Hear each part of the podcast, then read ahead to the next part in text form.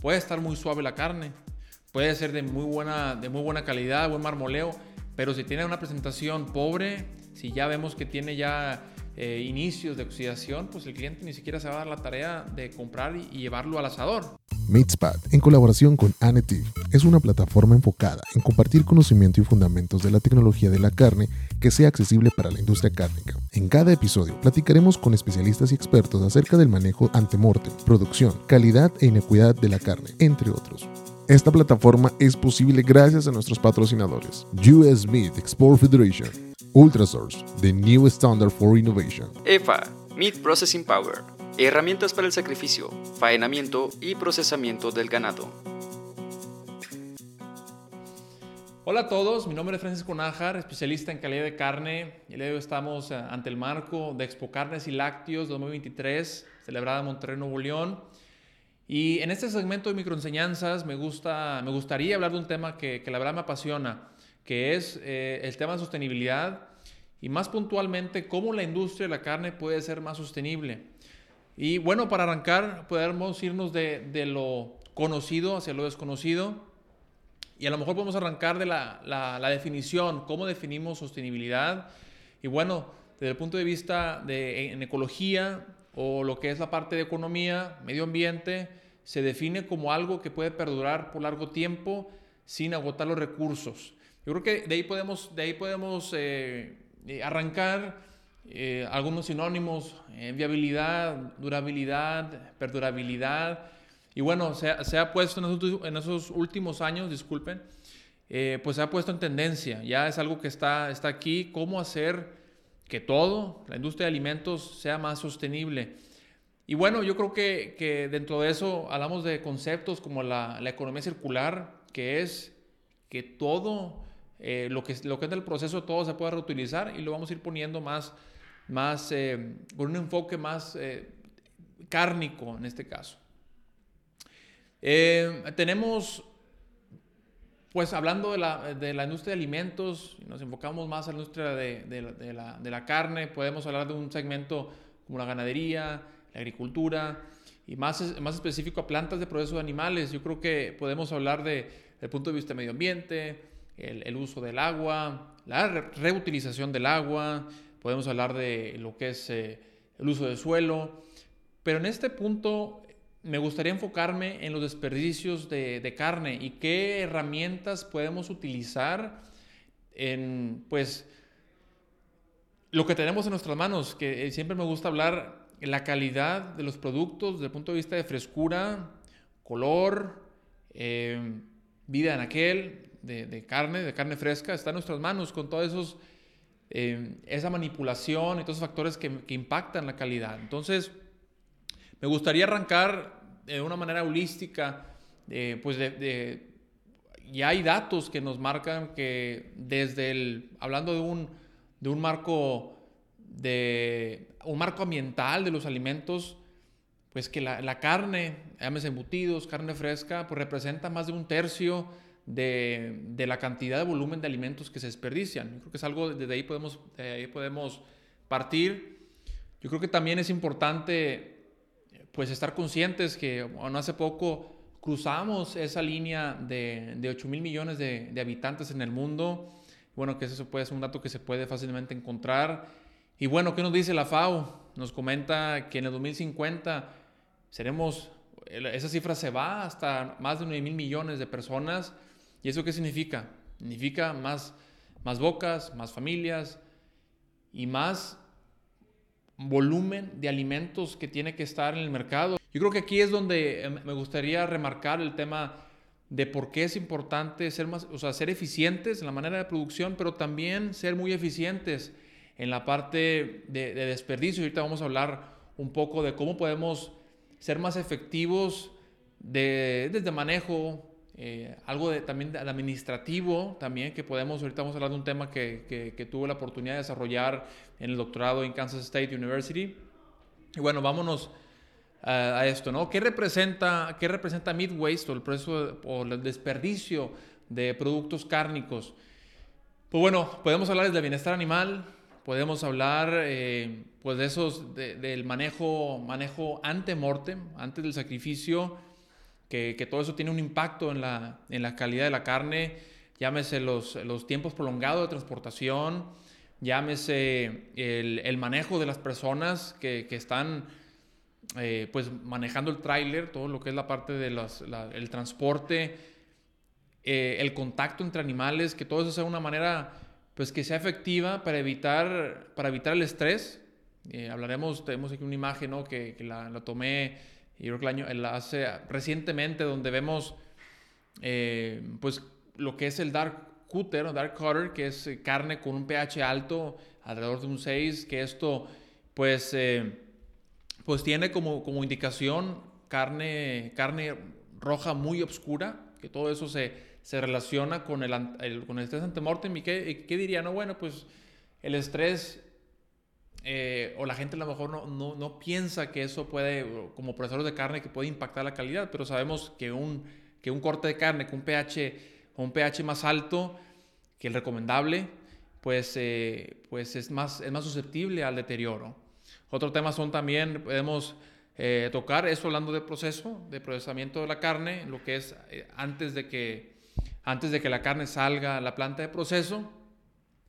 Y también podemos hablar de, de esas herramientas que como, como, como tienda, como, como food service, como tienda de tu servicio, podemos tener para entender un poco más de esos factores que impactan la calidad de carne. Hablando de post-mortem, que tiene un, una, eh, juega un gran papel en suavidad, pero también juega un papel determinante en la estabilidad del color en la carne después de, después de ser esos filetes después de, haber sido cortados y ahorita platicaremos más a detalle de eso.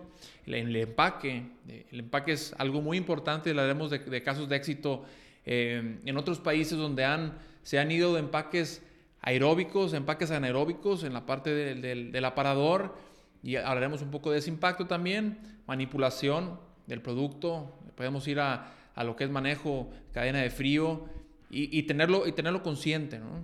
Y bueno, también tenemos otros, otros segmentos como las eh, intervenciones antimicrobianas que tienen un gran impacto también a, la carga bacteriana o nos ayudan a disminuir la carga bacteriana que puede también tener un efecto en, en, el, la vida en aquel.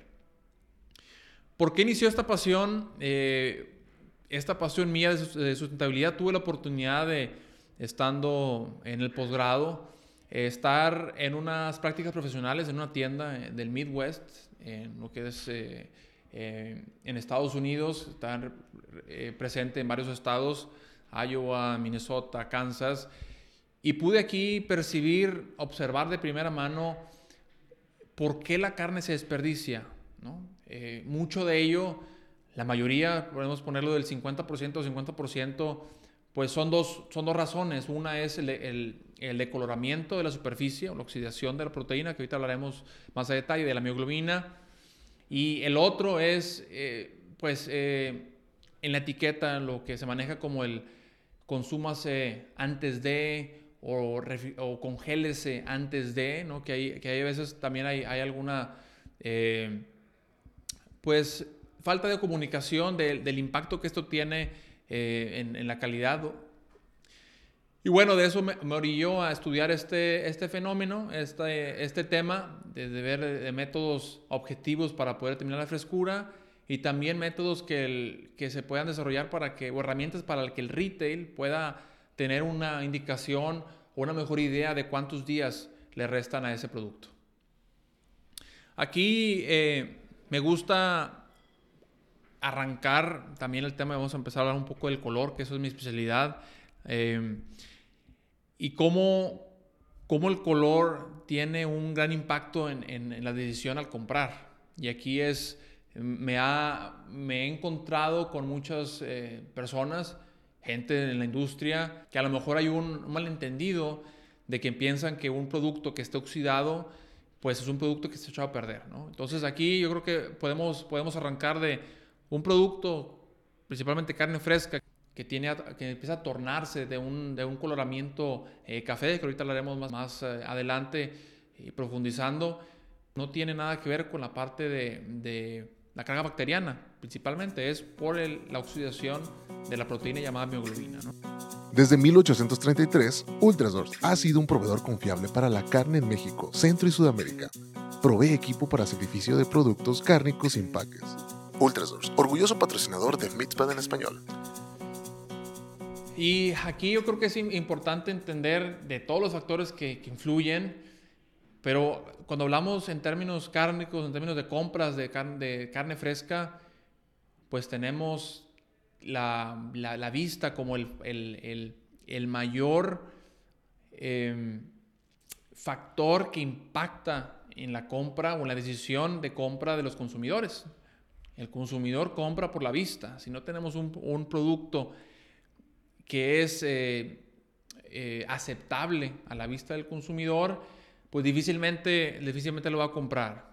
Y, siempre me gusta tocar el tema, puede estar muy suave la carne, puede ser de muy buena, de muy buena calidad, buen marmoleo, pero si tiene una presentación pobre, si ya vemos que tiene ya eh, inicios de oxidación, pues el cliente ni siquiera se va a dar la tarea de comprar y, llevarlo al asador. Entonces es importante entender eso de la importancia del color de la carne porque es, es, eh, pues es lo que le, ayuda al cliente a tomar la decisión de sí o sí no. Y aquí antes de, antes de iniciar con, con esto podemos ver, eh, son lo que le llamo ahorita empaques aeróbicos, que es el, uno de los más comunes en México, que es de, pues, la charolita típica donde la carne se corta. Es una charola que, que pues, tiene esta película. Y aquí lo importante es ver que el, o entender que este corte de carne está en contacto con el oxígeno. El oxígeno pues va, va a ir eh, acelerando lo que es la oxidación de proteína en la superficie. Eh, he estado en, en, países como Perú, eh, que me quedé sorprendido por el, el, la cantidad de productos en el retail que están empacados al vacío. De bueno, empacados al vacío, ¿cuál es la desventaja? En realidad, para mí, eh, al contrario, muchas ventajas de empacar carne al vacío y ponerlas en el reparador. Tenemos mucho más vida en aquel del producto, más protección del, del producto. Eh, la desventaja que he visto yo en esto es el consumidor. El consumidor no está, no está acostumbrado a ver, a ver producto empacado al vacío porque la, la proteína, la mioglobina, eh, pues se torna un color morado y la, la gente está acostumbrada a, ver la carne, carne roja, el rojo cerezo. Y a veces eso, más que los consumidores están un poco confundidos en, bueno, esta carne está echada a perder. Eh, ¿por, qué me están, por, qué me estoy, ¿Por qué estoy comprando una carne morada si antes la compraba roja? Entonces, si hay una... Entonces, eh, tenemos que a veces los clientes son, son renuentes a hacer la compra. Pero bueno, hablando de casos de estos en Canadá, donde ya ahorita mucho del producto que, que, que tenían o que tienen ahorita es eh, empacado al vacío. Perú, que nos platicaba, que me, me, me impresionó mucho que, que, se tomaron el tiempo para educar al consumidor de que, de que comprara carne al vacío y que vean las ventajas, ¿no? que también nos ayuda a optimizar lo que es la suavidad, que ya platicaremos en otro tema. Otro tema que también nos, nos dice, eh, pues, varias revistas y mucho lo que es la parte de literatura, es que el consumidor con un porcentaje de 20% de presencia en, el corte de carne, deja o deja de comprar un producto. Entonces, ahorita vamos a ir más adelante a entender esto, cómo o qué herramienta podemos tener eh, pues en, el retail para poder determinar. Y platicaba, platicábamos ahorita recientemente de la edad post-mortem, cómo la edad post-mortem puede llegar a impactar en, en términos de, de estabilidad de color. Esto me dio a hacer un, un estudio, un metaanálisis que fue pues recaudar datos del año 2000 al año 2020, datos de estudios de vida en aquel color para poder ir estudiando la edad postmortem. ¿Qué es la edad postmortem? La edad postmortem le llamamos al tiempo de, del producto en, la, en el eh, empacado al vacío después de que el animal fue sacrificado.